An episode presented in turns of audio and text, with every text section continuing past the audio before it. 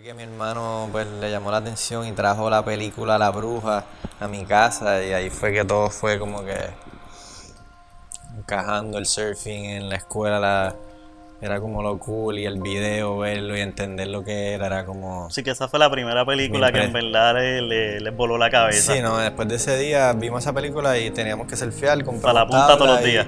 Para Pine Grove, Pa' nosotros Pine éramos Grove. de Pine Grove. Cool, cool. Y mi viejo empezó a surfear como quien dice, surfeó de chamaquito y su hermano mayor le surfeaba, pero él empezó como quien dice a surfear con nosotros. Brutal. Porque pues mi hermano, yo, yo me tardé un poquito más. Yo Ok. hice voleibol, hice pelota, básquet, todo eso. El viejo se metía y ya se convertía coach del equipo en cualquier deporte. Qué cool. Este, igual con la Federación de Surfing, aquí el viejo llegó a ser vicepresidente con Guy Ashton, el papá de Juan, Sí, sí. Que siempre nos apoyó full, eso definitivamente fue, clave. y es todavía esencial y es clave, sí, ¿no? Brutal. O sea, que como que Diablo, sí, en verdad que... Chacho lo dice y. ¿Hace cuánto fue tu accidente? Eso te iba a decir que el otro día, Ah, hace poco en Chatarra, eh, hace, el otro día que rompió, que no estuvo tan, estuvo tan guau, pero eh, estaba Nico en la playa, que está. Nico Moreda. Sí, estaba en la playa con, con su esposa y me contaba, y su esposa Joan me cuenta que es su cumpleaños y recordamos que el día del accidente fue el cumpleaños de Nico. Y Nico Wow. fue el- básicamente el principal que me ayudó a salir de allí en ese accidente con Dylan y eh, de Ingudascas y entre otras mucha gente que me ayudó un montón. Sí, sí, ese, eso es un ejemplo clave de como que lo importante de la, lo que es estar pendiente entre el corillo que está surfeando juntos y más en sitios así. No, en ese lugar olvídate, ahí tú coges una ola y siempre todo el mundo te tiene que estar velando. Sí, qué cool. Pero eh, eso fue literalmente hace exactamente hace siete años atrás cuando hacíamos los cálculos. Ok. Eso fue como un cambio, o sea, viste, suena medio cheesy, obviamente es Sí. como la típica historia, pero uno como despierta cuando se siente que va a perder la vida y como le das más atención, aprecias más ciertas cosas. Eso con el tiempo como que se, se le quita, se le va a uno, uno tiene que estar recordándoselo, pero estar básicamente agradecido. Y yo creo que es lo primero como que por la mañana. Eh, si inclusive a cualquier problema, a cualquier tristeza, a cualquier cosa mala, tú simplemente estás agradecido y estás agradecido, estás feliz y estando feliz no puedes estar deprimido, no puedes estar triste. Sí. Eso es como una fórmula bien básica, pero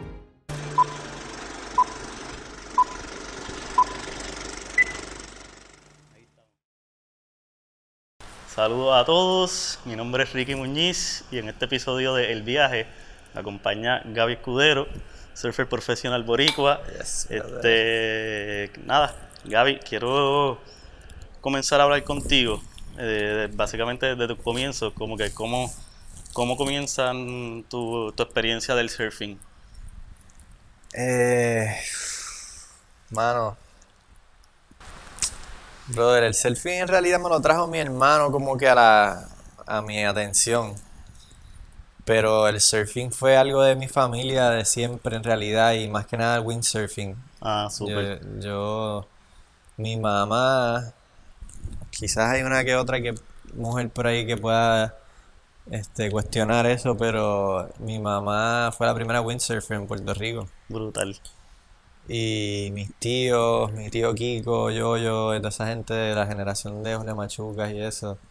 So, el surfing siempre estuvo por ahí, pero realmente cuando estaba en, pre- en, en preschool fue que mi hermano pues le llamó la atención y trajo la película La Bruja a mi casa y ahí fue que todo fue como que encajando el surfing en la escuela la- era como lo cool y el video verlo y entender lo que era era como Así que esa fue la primera película que en verdad le- voló la cabeza. Sí, no, después de ese día vimos esa película y teníamos que surfear, Para comprar la punta todos los días. Para Pine Grove, Pa' nosotros Pine éramos Grove. de Pine Grove. Cool, cool. Qué cool. Este, ¿y esto qué, a qué edad era esto? Eh, ¿Teenagers o más chamaquitos? ¿Cómo? Mi hermano tenía 12, yo tenía 9. Nueve. 3 años mayor. Mario es 3 años mayor que yo. Nice. Casi exactamente. Nice, qué cool. Y sí, yo empecé a ir a surfear con él cuando él tenía carro ya a los 16, yo tenía 13 por ahí. Y por ahí para abajo surfeando. Sí, ahí es que empezaron entonces a ir a otros lugares, quizá variar de Pine Grove. Sí, eh, fue por etapas. Quemamos jobos por un verano heavy. Cool. Eh, siempre quemamos en verano hinche. Un poquito de todo, de, de gromets, gromets. Nice, nice. Este, sí, sí, ¿no? Y tenían, tenían la influencia de la familia, así que tenían el vaqueo, tenían también como que el, el Sí, permiso, viejo- el mi permiso de irse a surfear. Sí, tu no, papá mi viejo un yo con él. sí. Y mi viejo empezó a surfear como quien dice, surfeó de chamaquito y su hermano mayor le surfeaba, pero él empezó como quien dice a surfear con nosotros. Brutal. Porque pues mi hermano, yo, yo me tardé un poquito más. Yo me ¿Tú hacías otros deportes? ¿Tú hacías otros deportes de chamaquito? Hicimos un poquito de todo, pero nada así tampoco que me volviera loco. Yo me volví loco con el skate. Yo hice voleibol, hice pelota, básquet, todo eso. El viejo se metía y ya se convertía coach del equipo en cualquier deporte. Qué cool. Este, igual con la Federación de Surfing, aquí el viejo llegó a ser vicepresidente con Guy Ashton, el papá de Juan. Sí, sí.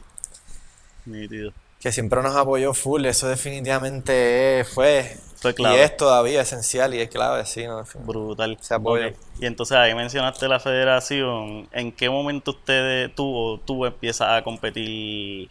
eh, me imagino que con la los contests de la federación aquí en Puerto Rico, ¿verdad? Bueno, me recuerdo que era un contest en Los Cabros, en Atillo, y Nice. era, yo tenía como 9 o 10 años, algo así debía ser. Y habían olas, olas están como, posiblemente, se veían gigantes, posiblemente están como de 6 pies de cara plus.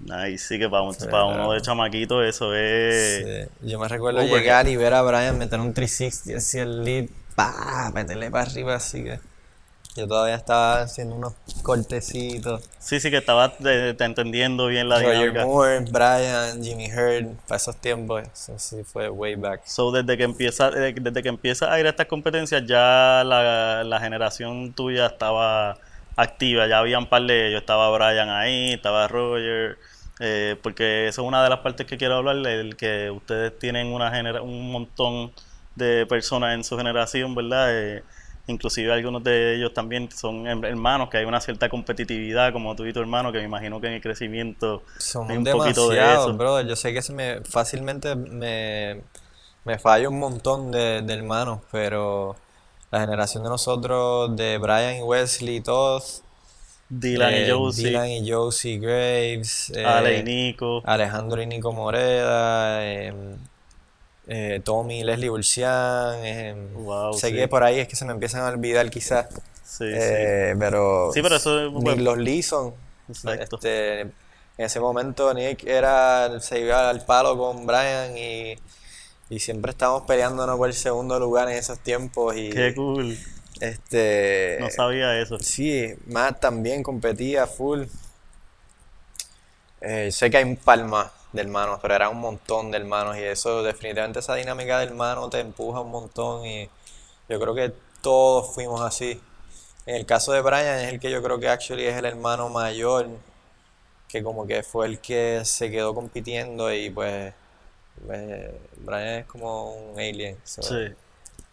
Sí que hay una parte de eso que pues ha, sido quizás bien disciplinado en mantenerse entrenando, en mantenerse Sí, on sí, point en era un físico. bulldog, era un y, y tiene que- y su mente competitiva está ahí, Sí, hay gente que igual a tiene eso. Todos, todos, los, todos los, los- los top competidores de Puerto Rico ahora mismo son extremadamente competitivos. Yo creo que se da por esa dinámica de hermanos, Sí, tenían esa dinámica de hermano más la dinámica generacional que entre todos ustedes estaban pushing, me imagino, los, los, eh, wow, fui a este contest, de momento vi a Brian hacer estas maniobras, cool, ahora entonces empiezas a tú desarrollar ideas de cosas que quieres lograr hacer y, y se influenciaron unos a los otros, me imagino, a desarrollarse poquito a poco, a zumbarse en olas grandes más adelante, me imagino. Sí, no, definitivamente que estos tipos estos son unos locos, siempre han sido unos locos. A mí, a mí siempre me han empujado un montón. ¿Verdad? Más que nada Alejandro. Sí, él era fue el me más cercano quizás en con el agua, sí. Pero también he tenido un par de momentos con Brian que sí, que definitivamente esa gente son unos salvajes. Súper. Este, Sí, sí, han tenido un buen corillo. Y entonces, ¿qué otro? ¿Te acuerdas de algún otro contest? Es- Me contaste de ese primer contest que tuviste de chamaquito, que tenías como 10 años, ¿verdad? Ese de... como 9 10 años yo creo que tenías para ese contest. Y, sí. y después, ¿te acuerdas en algún contest donde ya tú te viste como que, wow, ahora sí, como que shifteaste, como que, de entre estoy en, en, eh, quiero empezar a viajar, a hacer esto, o sea, porque yo sé que después tú, pues sí, has hecho tu- eh, competencias de Latinoamérica y eso, como que, ¿en qué momento tu mindset cambió a, wow, yo quiero empezar a perseguir esto? Brother, sabes que estoy pensando de verdad y yo me recuerdo que de pensar es más o menos esa pregunta hace no tanto tiempo, estar pensando eso, yo, yo recuerdo realmente no estar muy consciente de, de esa transición. Pasó ¿sabes? orgánicamente. Pasó tan orgánicamente que yo realmente nunca dije como que hasta que fui, tenía como 19, 20 años, fue que dije, ah, diablo, espérate, como que a mí me está pasando esto, yo estoy yendo por este camino que como que básicamente ya mis panas están en la universidad, está, este está haciendo lo otro, lo, esto, todo- me están pagando por surfear, gano buen dinero. Este, y la lifestyle, la vida está increíble, tú sabes, viajar y surfear, que es algo increíble que obviamente pues el que es el que surfea entiende. Sí, sí, Pero es una dicha poder tenerlo, o sea, poder... sí, poder hacer que- eso y que te paguen y vivir de eso es- fue increíble. Sí Y que requiere una disciplina, requiere pues en algún momento, aunque haya sido orgánicamente, requirió tú deci- decidir y ser disciplinado en esto, como que, ah, ok, pues yo voy a sacarle mi tiempo para viajar. ¿Cuál fue tu primer viaje así que tú te recuerdes como que para fiel, que no fue un viaje de familia o... Mano, nosotros fuimos a Barbados, que como te decía, mi papá Uh, era el- lindo, sí. como el director del evento mm, contra la Federación de Barbados. Y el equipo era, primer viaje así de competencia, era Brian, eh, Dylan, Josie, todo- todos los hermanos que te mencioné básicamente, excepto por quizás todavía lo- eh, los y los Bursian no, los Leeson. Eso sí fue a early como que stages de competencia. Y fue una competencia donde no se presentó, no sé, lo- la federación no se presentaron como, o sea, el evento como quien dice fue un, no se Un dio, friendly, fue como que un friendly pero fue un viaje increíble Ah, y coincidió con que las olas estuvieron, pero así de que sus bowls escupiendo increíble, todavía Wow. nosotros éramos todos unos chamaquitos y sabemos ni qué estamos haciendo, mi hermano dándose unos tubos increíbles, me recuerdo. Qué cool. En ese momento mi hermano era el mayor y como que ya, ya surfeaba olas de verdad y...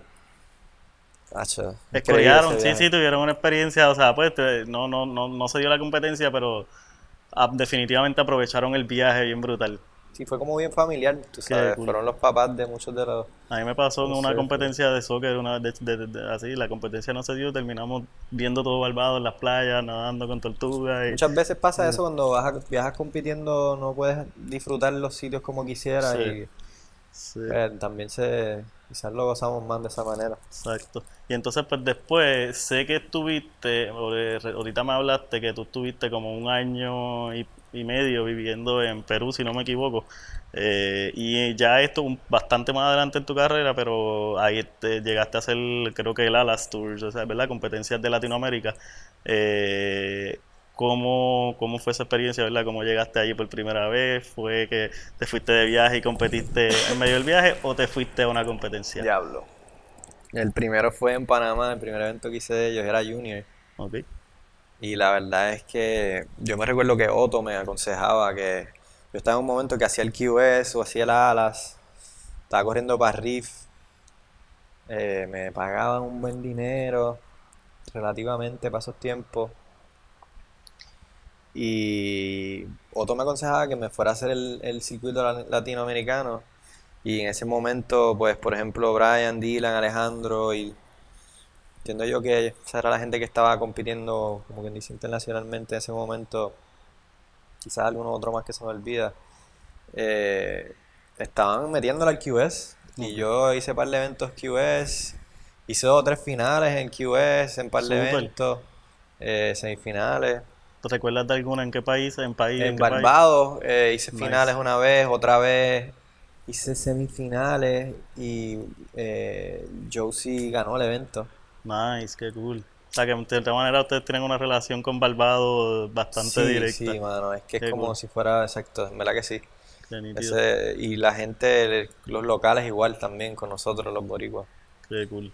Qué cool. Pero no sé, pa no sé por dónde iba ahí, pero ese, sí, ese lugar es especial, pero brother, este, en términos de, de competencia y todo eso que estamos hablando, yo creo que eh, ya yo estoy llegando a una, una edad también que como que lo de la competencia siempre, pienso que siempre va a estar, pero no es que no lo coja tan en serio o no me lo coja, pero tengo un enfoque en diferentes cosas ahora mismo.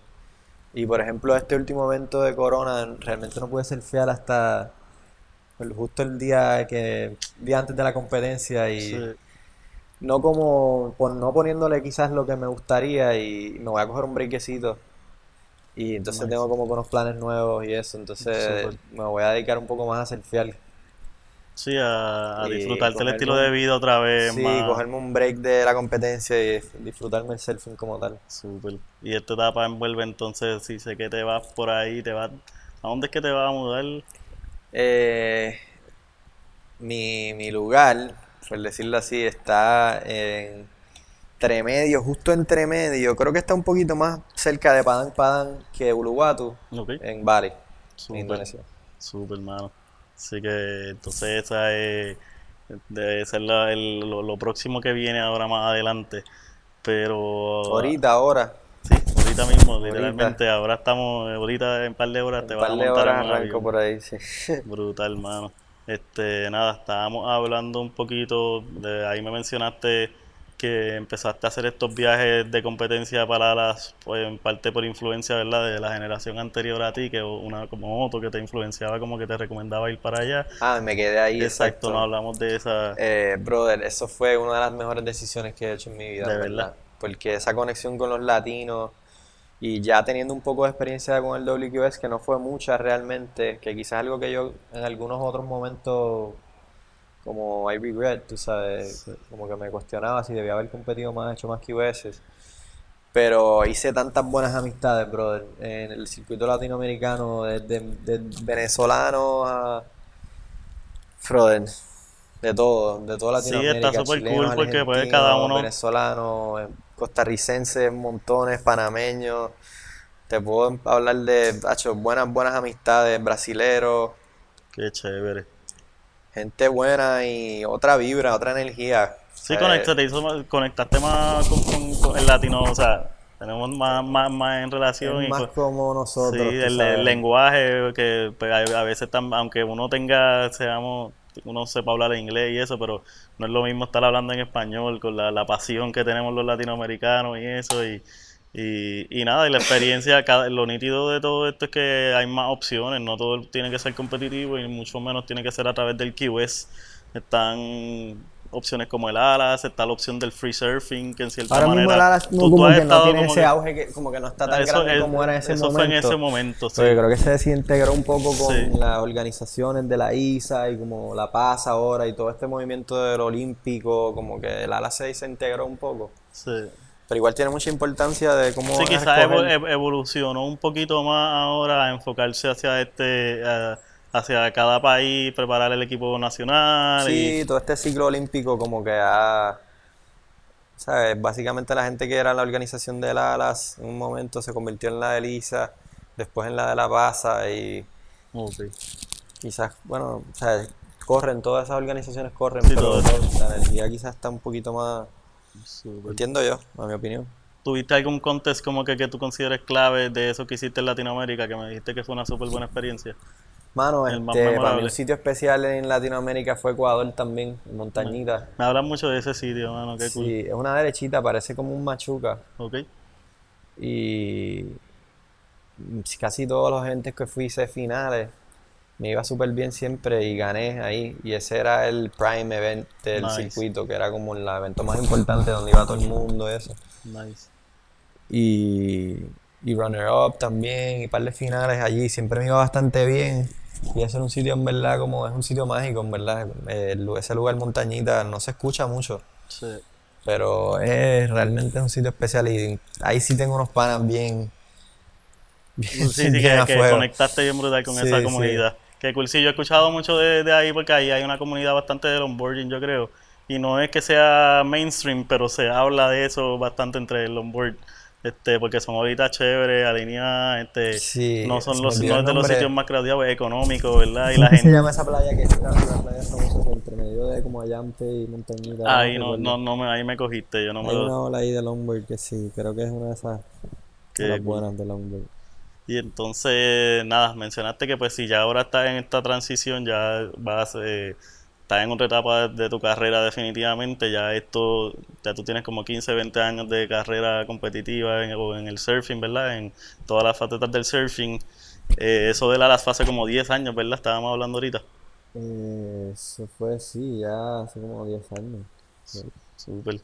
Entonces, nada, quería hablar, eh, pienso que quizás hay dos cosas que, que quería mencionar quizás que pueden, que tienen que haber sido quizás cosas que, que han sido como que puntos que, que, ah, pues que marcan cambio en tu carrera. El, tú tuviste un accidente bastante serio hace varios años y María, que nos ha marcado a todos y nos ha cambiado y, y se- yo creo que tú estuviste trabajando con FEMA, ¿verdad? Con la misión donde que cada uno estuvo en la suya. Este, quisiera hablar un poquito, ¿verdad? De eso. Pienso que esas dos cosas son cosas que como que. Diablo, sí, en verdad que. Sacho lo dices y... Eh, Vamos a empezar, día- hermano, el, el, el, para ir, vamos a tocar las dos un poquito ahí. eh, eh, el, ¿hace cuánto fue tu accidente?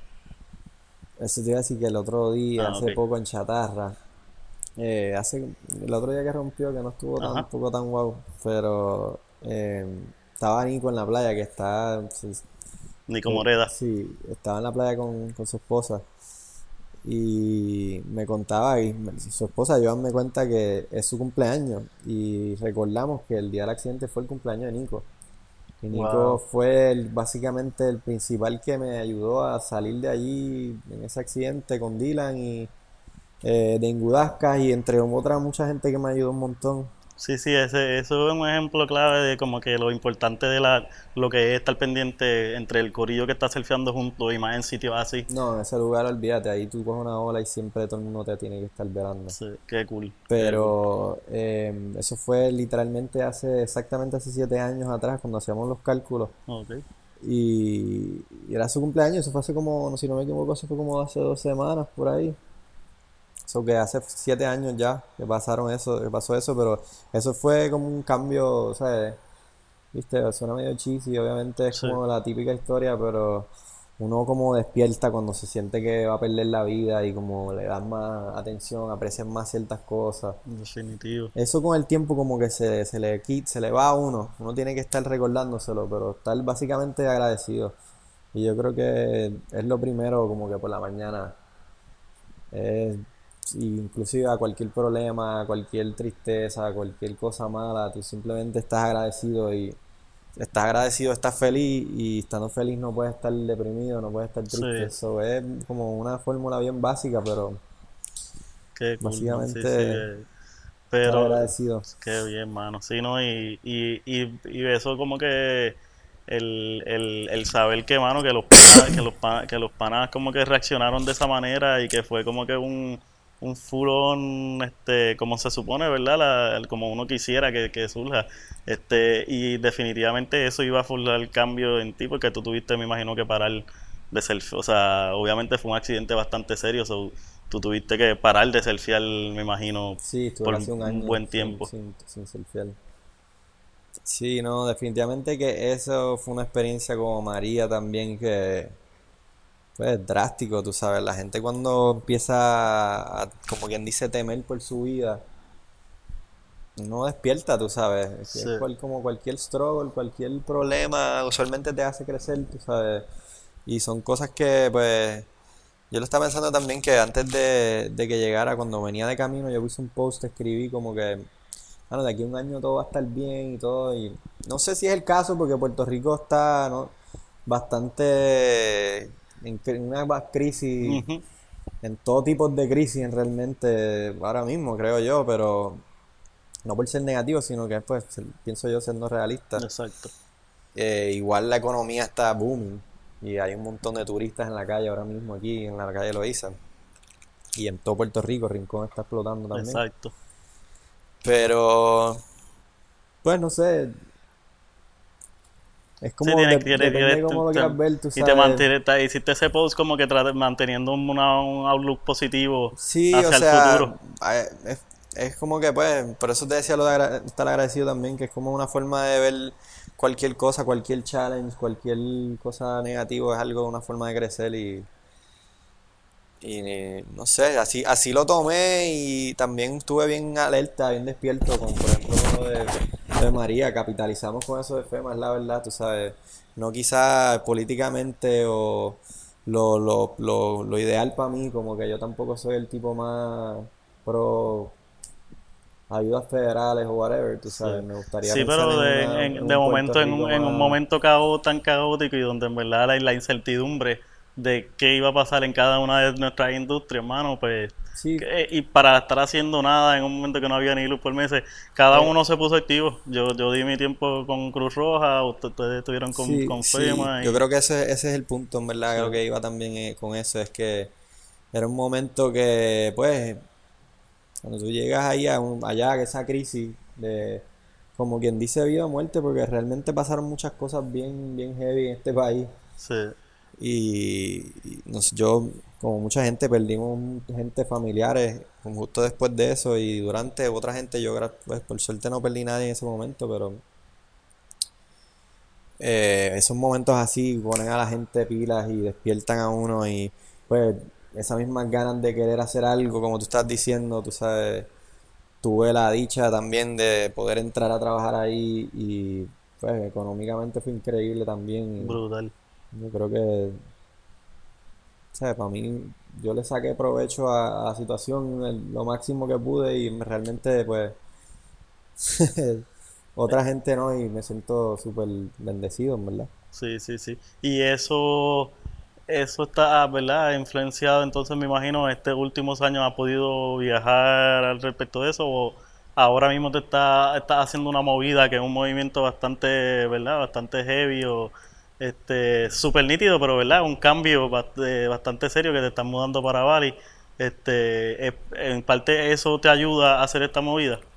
O Eh, mano, yo definitivamente que sí, o sea, la verdad, la, la confianza que te da pues tener un poquito de estabilidad económica, Exacto. definitivamente, pero eh, pues no, no ha sido fácil porque aquí no, yo tenía una situación personal con este otro negocio que tengo con mi hermano, que somos socios, que tenemos este edificio aquí en la calle Loíza que alquilamos tuvimos una situación legal y estuvimos en corte por seis meses y lo que recuperamos el edificio y lo pusimos ready, que todavía nos falta. Y este, sí que ha estado un poquito más, los, los planes no salieron como... sí, yo se supone que estuviera ya hace un par de semanas en Indonesia ya con el restaurante abierto y todavía quizás abre como en las próximas semanas o dos, algo así, o algo así más o menos. Súper. ¿Y cuál es el plan exacto? Cuéntanos. Te vas para Bali, no, no solamente a surfear, que es algo. Me dijiste que va a llegar directo a subir de 10, 12 pies, algo así, pero va a tener, va, va a estar estableciendo este negocio y, y está cool porque yo pienso que está chévere, que es una movida que de momento una, un va a haber un contacto otro boricua. Yo sé que siempre hay muchos boricuas por ahí por el mundo, pero va a, va a estar establecido allí teniendo un negocio en Bali que, que puede ser ahora un como que un nido para los boricuas visitar y los chamaquitos Ah, tener la, una, la confianza, porque da confianza ir a un sitio, aunque tú vayas solo, que tenga alguien que te pueda decir, hazte aquello. Sí, brother, yo fui a Bali con mi mamá cuando y mi hermano en el 2000 Ok.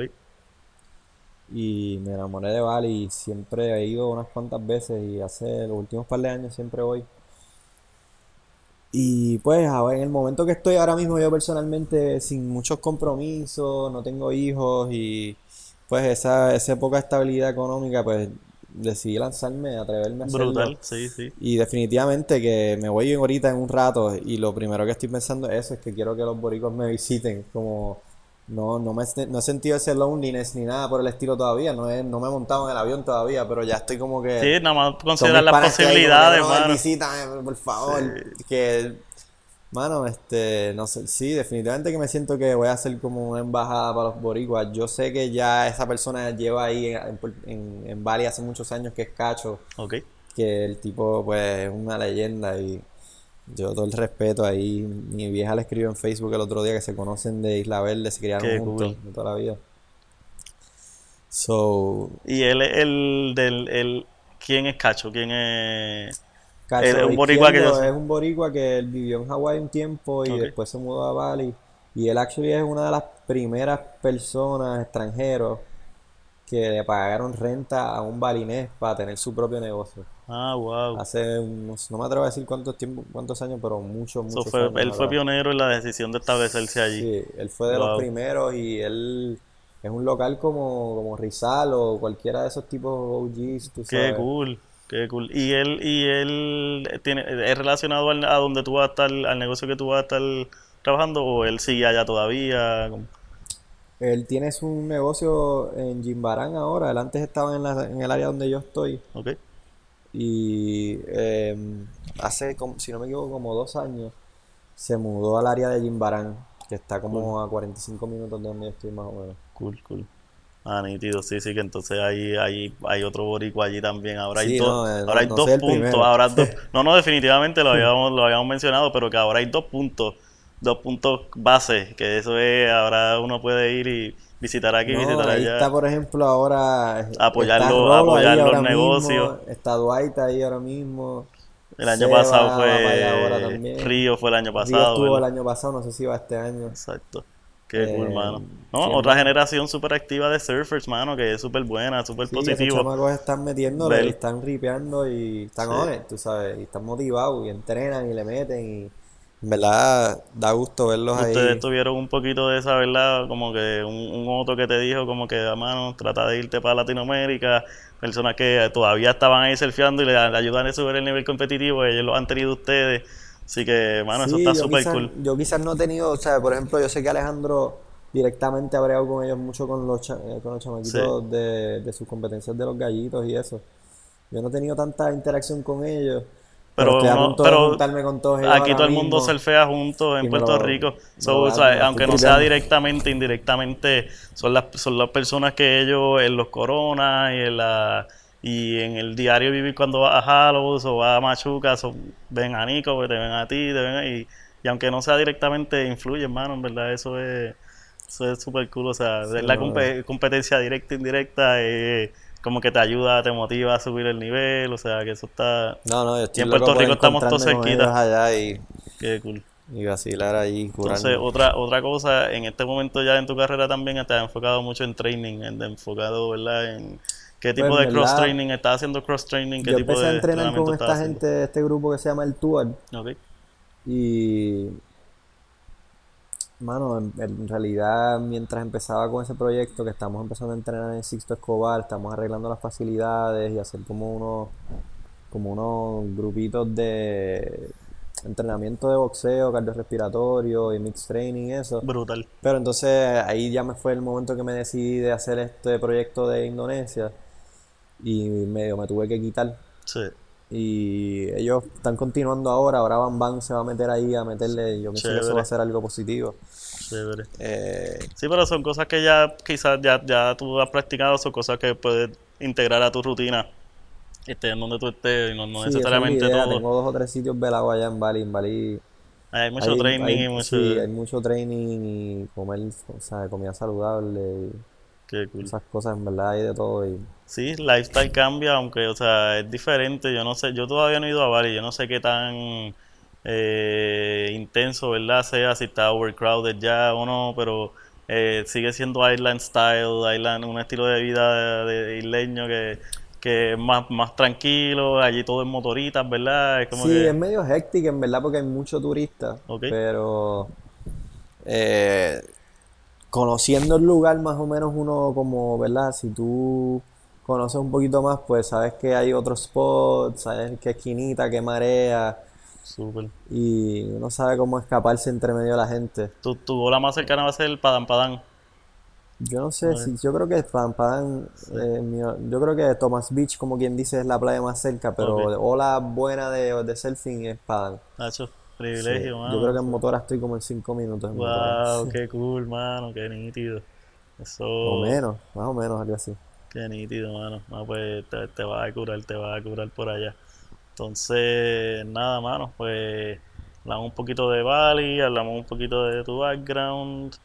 Eh, mano, a mí me gusta más o menos siempre como que terminar, ¿verdad? Como que ya ya tú tienes una experiencia, ¿verdad? A nivel competitivo, has estado surfeando, ¿verdad? Como que como free surfer y eso.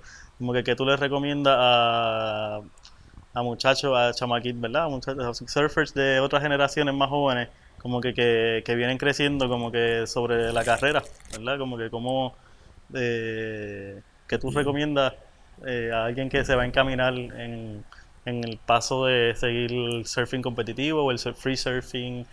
eh, Brother, yo de verdad no sé qué decirte.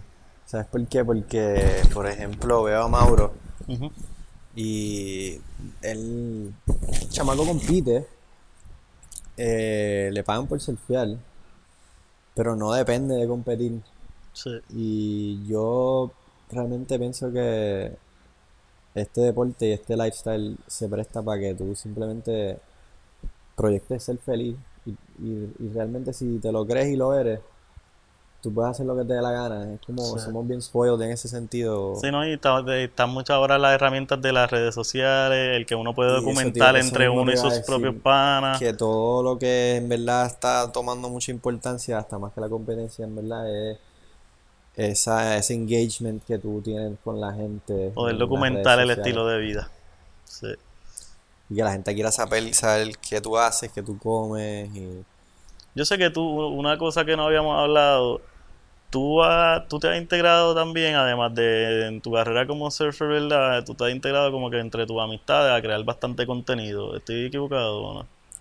Mano, a mí yo siempre desde chamaquito me, me fascina la de las cámaras y grabar y siempre estuve pendiente a, a como que siempre miraba las películas como que coño, yo, yo pienso que puedo hacer eso mejor. Cool. Como que, y Como que sí, yo puedo hacer eso, eso nada más, ese pensamiento es cool. Sí, y siempre, sí, mano, siempre hemos mantenido como que tratando de hacer cosas diferentes y, y documentarlas y desde antes que, que quizás empezara todo lo de social media y todo eso, Sí, era como algo que, que yo siempre pensé que era un arte que, que era algo como un hobby personal. brutal, brutal.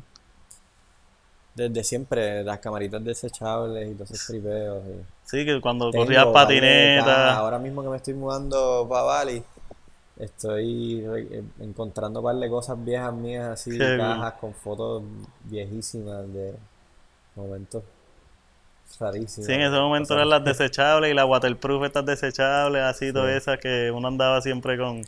Qué nítido. Y tú, tú hacías videos, ¿verdad? En algún momento. Tenía con Pedrito Dávila, que ahora está con la banda The Mean Grey Cat, eh, Natural Cut TV. Natural Cut, eso era lo que estaba buscando. Y ahí, Sí. ¿qué, qué tipo de contenido Tratamos de resucitarlo dos o tres veces, pero realmente como que estamos él y yo los dos haciendo otras cosas y está un poquito difícil y no, no, no lo hemos logrado todavía, quizás algún día. Era, era como que lifestyle de surfing, eso estaba un poquito. Era, mano, sí, yo creo que era básicamente una super pichadera de tratar de de- grabar lo más cosas realistas en vez de como que tratar de proyectar esta imagen, como por ejemplo la mayoría de las cosas ahora en Instagram que son sí, de todo, todo perfecto, un poquito más realista. Sí, que, no, al revés, que como que, pues, no sé, de media hasta te salga comida en el diente o Ok. algo un clip y riéndote o algo más, más realístico, más qué vacilón. cool, qué cool.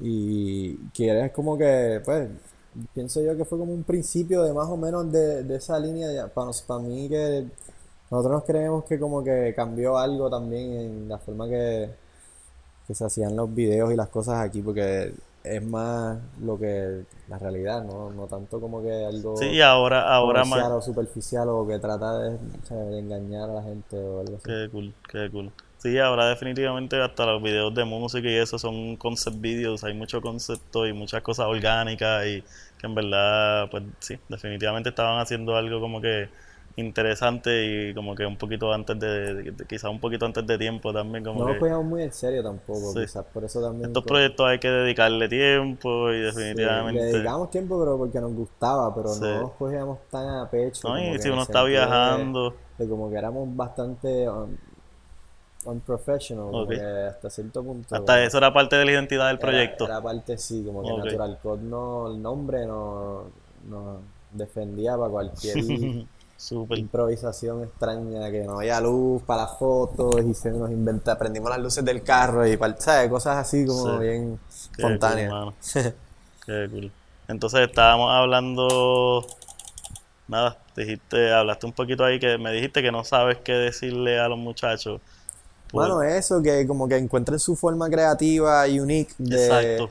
De básicamente, como estamos hablando yo de- decía de Natural Code, de demostrar quién de verdad ellos son y no estar avergonzado, en lo contrario, como que estar feliz con quien todo el mundo es y, y pues eso es salud mental, básicamente, Sí, pero o sea, esa, esa, proyectar eso, tú sabes, Sí, viajar y salir un poquito y conocer otras cosas y así uno, uno crece como individuo y, y de momento surgen oportunidades y, y de por sí siguen siendo experiencias súper nítidas. El, el viajar a surfear o el viajar a ver un volcán o cosas que no tenemos en Puerto Rico. Nosotros somos súper privilegiados de tener selección, para seleccionar olas de todos tipos, de todos tamaños, de todos colores aquí en la isla, pero con todo y eso, viajar un poquito siempre es bueno.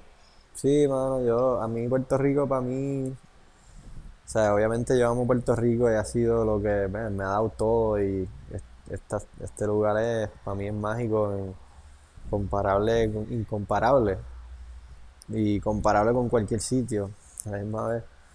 Eh, pero pues tengo esta oportunidad y me voy a dar, me voy a dar el chance de, de cogerme el riesgo y, y montar este negocio allá y los voy a esperar allá porque mano. de verdad el sitio es increíble y me encantaría tenerte a ti, a todos mis panas y a mi, mi familia, a todo el mundo. Sí, sí, que eh, qué, qué nítido, mano. Eso ah, va a ser una experiencia y definitivamente yo, yo estoy, yo no he podido, no he tenido la oportunidad y estoy igual, tengo ahí ya los planes para en algún momento pronto poder hacerlo. Pero cuando brinque el charco quiero hacerlo bien y con tiempo y eso, so, ya sabiendo que hay personas por allá clave, ese es uno de los sitios que le- hay que parar. Ah, sí, todo el mundo le saca el cuerpo porque piensan que es carísimo y que sí, en realidad vale, No, es barato cuando lo difícil ahí, es lo que- llegar a veces. Lo difícil es llegar por el precio del pasaje y eso. Y mi meta personal, una de mis metas es conseguir, estoy tratando de hacer un negocio con una agencia para ver si puedo conseguir buenos Crear precios unos precios, brutal. Crear como que esos deals y me estoy moviendo por eso, a ver si pronto te envío un, te envío un, un chat o algo, te envío un precio así que tú me vas a decir no, Me voy no, mañana, que hacho, eso estaría brutal, hermano. No, sí, definitivamente esas cosas, la única forma que se puede pasar es habiendo una persona allá que, que sea el intermediario y que pase el trabajo, porque desde acá es bien difícil, eso no es... Sí, sí, no, y la comunicación, tú sabes, un language Sí. barrier ahí medio heavy, Sí. que es complicadito, pero nada que no se pueda. Nada, mano, te deseo el mejor de los éxitos, que loco, y que disfrutes, o sea, que puedas lograr mantener ese balance y escoger las de las mejores olas, que es lo que ofrece eso allí, y, y, y, pues, y, poder disfrutarte esa experiencia del negocio y, de, y el challenge. Así que nada, brother, muchas gracias por tu tiempo y ti, te deseo lo mejor, buen viaje, hermano. Te, hasta la próxima. Yeah, guys. Vemos en el agua.